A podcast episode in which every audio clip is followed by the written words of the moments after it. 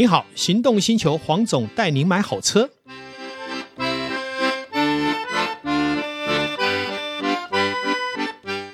黄总带你买好车，再度来到线上与大家谈幸福事。今天要跟导叔呢一起来研究这一个事情。Hello，各位听众朋友，大家好，我是导叔导根座。哎，黄总，我们今天到底要研究什么事情这么神秘啊？呃，神秘归神秘，还是在我的领域啦，又拉回来了，所以我们开始要聊汽车喽。哎，久久拉回来一下，好像才会提提醒我们，我们这个节目的主题叫什么？黄总带你买好车，带你买好车。是你有没有什么想法？呃，我们来聊，我觉得最近电动车这么夯，有没有？那我们来聊一些关于电动车的一些事情，你觉得如何？未来的产业，呃，虽然它还在我的判断里面，还不是马上会进入真正的主流。嗯，但是毕竟已经引导进来到市场，而且看来也慢慢的在蓬勃当中，势必我们要花多一点时间去讨论这个事情。尤其啊，我觉得台湾市场对于电动车的接受度其实是很高的，跟全世界很多个国家比较起来的话，嗯哼，然后当然除了北欧啦哈，你知道北欧的建立是它有一定的能量跟国家的资源挹注，还有人民啦，嗯，我觉得这都要相辅相成。是，那当然台湾最大问题还是公共建设落后的问题啊，这个如果解决，当然是有机会，但是我们还是要回过头来，不管我们用的是内燃机，或是电动马达这一件事情，我们还是要回到说，会不会把我的口袋烧光？诶，这个问题倒还蛮重要的哦。因为财务负担呢，在养车的部分呢，就算不要讲电动车，就以内燃机来讲，我们已经讨论过很多了。嗯，为什么很多人都喜欢买一些比较经济实用的，像丰田系统的？好，它也许不是那么的有操控性，可是呢，买的人就安心，因为它不会烧你的口袋嘛。可是你也知道，有一些车虽然很好，也很有味道，也很有特色，可是它就要啃光你的荷包。哎哎，黄总，你讲到这个，我就觉得说，像内燃机来说，因为毕竟它行之有年，是，所以内燃机在维修的时候，我们常常可以做局部的维修。嗯，可是我们听到说电动车它坏掉的时候，尤其电池，它几乎是要整组换嘛。嗯哼，那。目前我们大家对于这个东西并不是那么的有概念，嗯，可是那黄总依你的看法，跟你之前所接触过的电动车在更换这一块的话，对于我们消费者来说，是不是一个大伤荷包的项目？呃，应该这样讲，我们先来看电池到底在电动车它所占的成本是多少？我们知道，以内燃机来讲，就算引擎大概也用不到整台车，可能是四分之一的费用，可是。在这之前，好，当然最近的电池，我相信价钱有做做调整了。以前的电池常常是占六成，最低也要五成。当一个主体性的零件，它占了整台车的成本一半以上的时候，甚至于就在四五成之间，当然它就会成为我们要去注意的一件事情。万一它挂了怎么办？我那负担就很可怕喽。我们先不谈大电池好了，嗯，好，就是电动车的大电池，我们先谈油电车这一块。我们知道，之前大家很怕买什么？买欧系的油电车，嗯，好像 S 四百，好，大家耳熟能详嘛。当时一个电瓶就是八十万，对。现在虽然能用修的，起码起跳也要一二十万、二三十万不等。所以大家都经历过那一段在财务受到狙击的一个隐忧。所以为什么后来 S 四百在中古车市场简直是惨不忍睹？那。我们去买一部车，如果在卖出的时候会惨不忍睹它的折旧，那当然也会造成我在介入的时候，我要好好的深思有没有必要花这个钱。嗯，同样的，电动车也会有这个问题。所以就是说，电动车的阵痛期也来了吗？我们这样讲哈，呃，目前也陆陆续续有一些电动车的个案。我们知道，因为之前电动车并没有那么多嘛，嗯，当它多了以后，我想。吃饭总要掉饭粒嘛，所以一旦有状况，而且我们这样讲，你就说啊，反正很多电动车都有八年保固或怎么样，问题有时候可能是因为车祸造成电池受伤，嗯，甚至于报销掉，这个时候就不是在保固范围，它是意外。对，那么我最近有看到一篇报道，是一个英国这边的啊，一个消费者在询问说：糟糕了，我的 i 八。电池呢受到撞击，可是呢，这个保固当然是没有，可是我有保险啊，嗯，哎，结果在英国的保险是规定电池大电池是不保保险的，不列入保险的费用里面、额度里面、赔偿额度里面。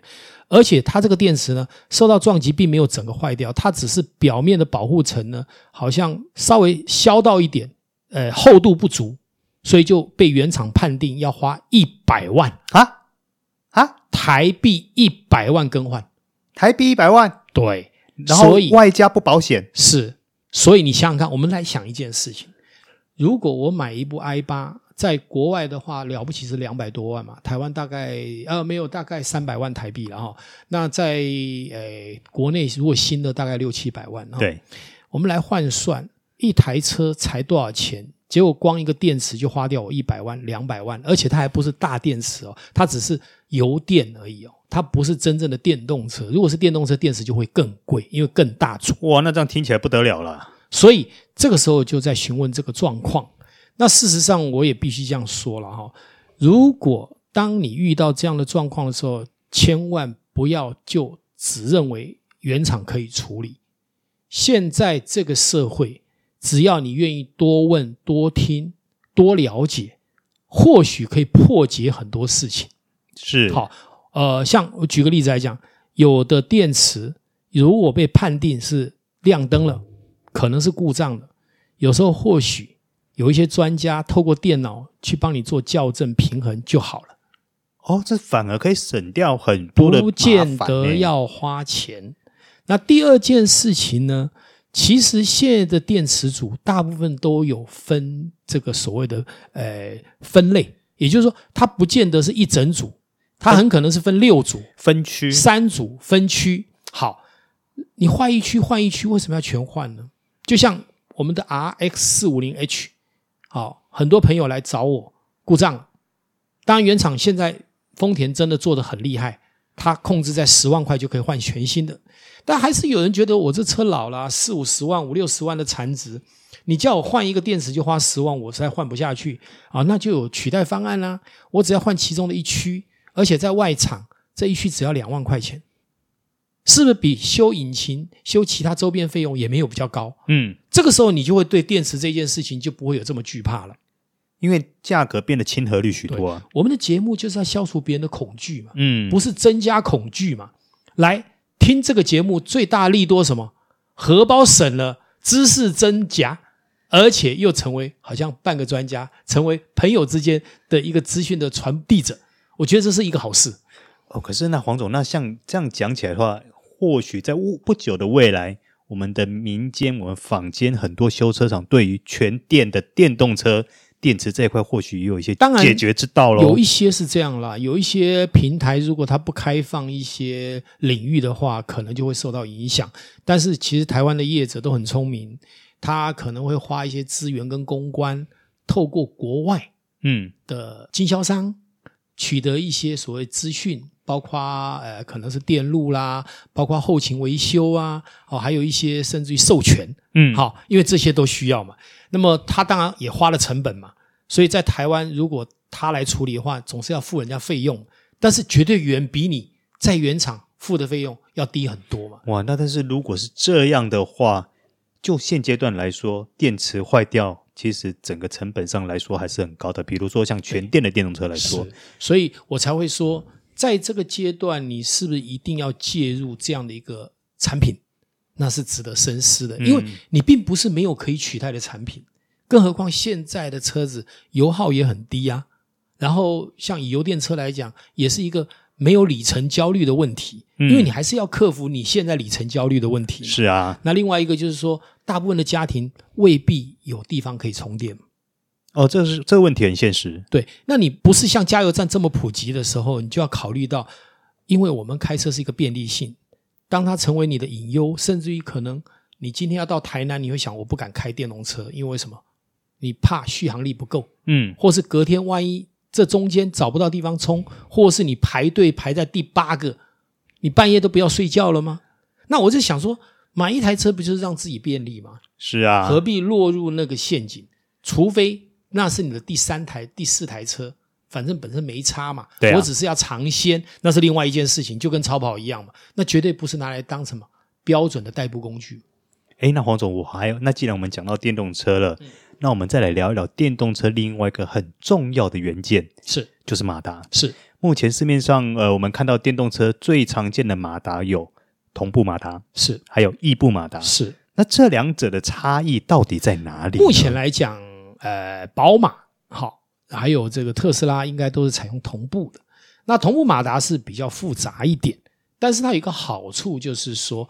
目前观察同步马达出现状况的比例不是那么高，嗯，那么我们所收到的讯息是，反而像 EQC，好像宾士目前是采用异步的马达，对，好，也就我们讲异步马达就是异步，呃，这个电动机啦，哈，那么它虽然结构比较简单，可是因为它周边要处理的这些软件，哦，还有一些所谓的设备，呃，为了要达成它的目标。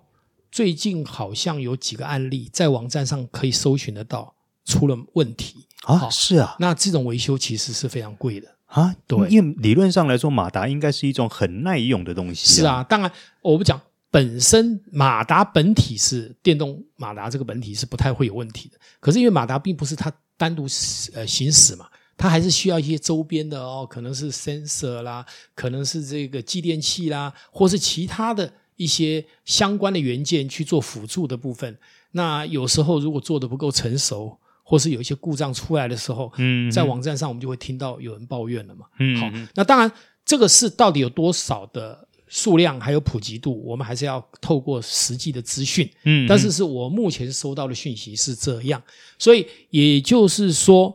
未来消费者在考虑电动车这个问题，就有点像我们到底是要买柴油引擎，还是汽油引擎，还是转子引擎？这个也是会列为我在购买的时候一个参考指标。也就原来买一个电动车，它还有很多需要仔细去理解的。这个这个什么选购逻辑，跟我们当初在买油车的意思是一模一样的，那个逻辑是完全一样的啊。因为毕竟目前不是一言堂嘛，不是一个。产品走到天下嘛，对吧？那不管是特斯拉，不管是宾士或是宝马，甚至于现在最近在推电动车的丰田，嗯，他们其实都有各自的领域。那研究的一些技术人员跟所谓的线路也多所不同嘛。嗯，虽然理论上电动车电动马达基本上在结构上已经比汽油车要少很多了，可是要知道哦。电动车也就这几十年当中开始发展出来的，嗯嗯，虽然以前就有，但是它不成熟嘛，成熟也是这十年内，对不对？对。那汽油多久了？超过百年了。哇，汽油引擎的历史可久喽。汽车科技哈，我觉得是一个很重要，就是说它不仅仅只是单一零件的组合，它还结合了人类的需求、人性，还有一种所谓人文表现。嗯，所以为什么我一直不太喜欢买非传统车厂的电动车，我还是比较琢磨在，因为我一直认为一台汽车在制造出给消费者使用的时候，它到底服务过多少的消费者？它懂得消费者到底想要什么吗？因为它如果只是一个单点移动的交通工具，我想我们都不用计较这个。嗯，但是当它是满足每一个人在行车的过程，还有行车的呃这个所谓的从头起始到结束，它会产生跟人的交流的时候，那我觉得问题就不是那么单纯了，嗯，不是一个移动工具而已。对，这听起来的话，感觉是多了一些心理层面的投射在里面了。我觉得人类之所以是伟大的，是优秀的，不是仅止于吃饱而已。嗯，他在吃的过程，他看到了什么？他看到了食材，他看到了美味，他看到了感官的刺激，还有嗅觉，很多的感觉而产生，产生这些东西不仅仅是吃一顿饭，而是提升了我们的我们的 DNA。嗯嗯，因为原来我们已经把我们做得更优质、更敏感。当我们在生下一代的时候，它就更优秀。汽车不也是这样吗？是啊。如果汽车只是两个轮子、四个轮子组合就走了，然后我们再也不管它了，那在这个部分对人类是没有什么帮助的。它只是一个物件而已。不是，如果是用这样的讲法的话，感觉汽车就再也不美丽啊。对对。所以我们现在常听到的 AI 人工智慧不就是这样吗？哎，也是啊。它慢慢透过很多的机转，嗯，透过人类的学习，让机器跟电脑也在学习，变成体会到。类人性。我们讲类人性，它不是人嘛，嗯，嗯，但它类人性，所以能服务我们嘛。我常常想，服务两个字，绝对不是我帮你做事而已，而是因为你理解我需要什么，你提供什么样的给我，而且满足了我，那这样的服务才有价值嘛。是啊，所以我常常会说。因为我提供客户的需求，所以我才有价值嘛。嗯，汽车不也是这样吗？是啊，当一个汽车的品牌，不管它是电动车，不管它是燃油车，它能提供消费者幸福感的时候，它就值得我们拥有它。诶，可是黄总，你讲到幸福感这件事情，在节目的最后呢，我一直想要说出一个我自己最近的一些。嗯感想啊，是。应该说算属于我自己的感想。像我们常常会接触到一些呃新的车，不管是汽油车，或是油电车，或者是电动车，你会发现现在的很多，不管是仪表或者是界面，都是全数位的，是。它很炫，嗯，它也很人性化，是。可是呢，我不晓得为什么我自己反而会开始怀念起以前那种类比是双元指针的感觉。嗯嗯人类其实是 ABA 的动物。好，我们来看作曲，So Mi Mi Fa Re Re，嗯，结束了，这是主题。对，后面呢，Do Re Mi Fa So So So So Mi Mi 又再现，对，对不对？所以人类 ABA 是不断，但是 ABA 的 A 是 A Plus，嗯，是加强版的 A。同样的，你去看我们的生活也是一样，喝一杯咖啡，我们喝到它的苦味，它的酸味。紧接着中间有一些过程，我们就学习，嗯，磨合，到最后因为学习跟磨合，控制了温度，控制了流量，然后控制了气界，最后回来的那一杯咖啡就是 A Plus，嗯嗯，它的酸味跟苦味已经升华了。是啊，汽车也是一样。其实我们去看人类的历史到现在，甚至于人类更精进，以后到外星也是一样，脱离不了这些东西。所以科技始终来自人性，那个人性其实就是我们的根源。所以从来不要自认为说我们真的就成为科技，我们还是人，是只是科技辅助我们，不是科技奴役我们或驾驭我们。应该我们不能被科技带着走。对，所以黄总一直提倡一个观念，就是说，汽车如果没有人文，它没有价值。同意，我同意。汽车因为有了人文，让我们丰富我们的生命色彩，也让我们。常常可以津津乐道的，嗯，去谈到汽车这两个字，而且我跟导叔一直很荣耀的活在汽车产业这个优质产业的领域里面，让我们有机会还可以跟很多的车迷、很多的粉丝去做互动。对啊，而我们散发的是什么？非常正能量的，因为我们提倡的是什么？汽车不是交通工具，是幸福工具。嗯，希望后面跟我们一起互动的所有的朋友。都是在洋溢在幸福的生活中，享受人类文明带出来的幸福感，这是我们制作 Pocket 真正的核心价值。是，没错。也感谢今天导叔，呃，来跟我们好好的聊幸福这件事情。嗯，好，那这一集节目我们就到此先告一个段落喽。谢谢，拜拜。拜拜。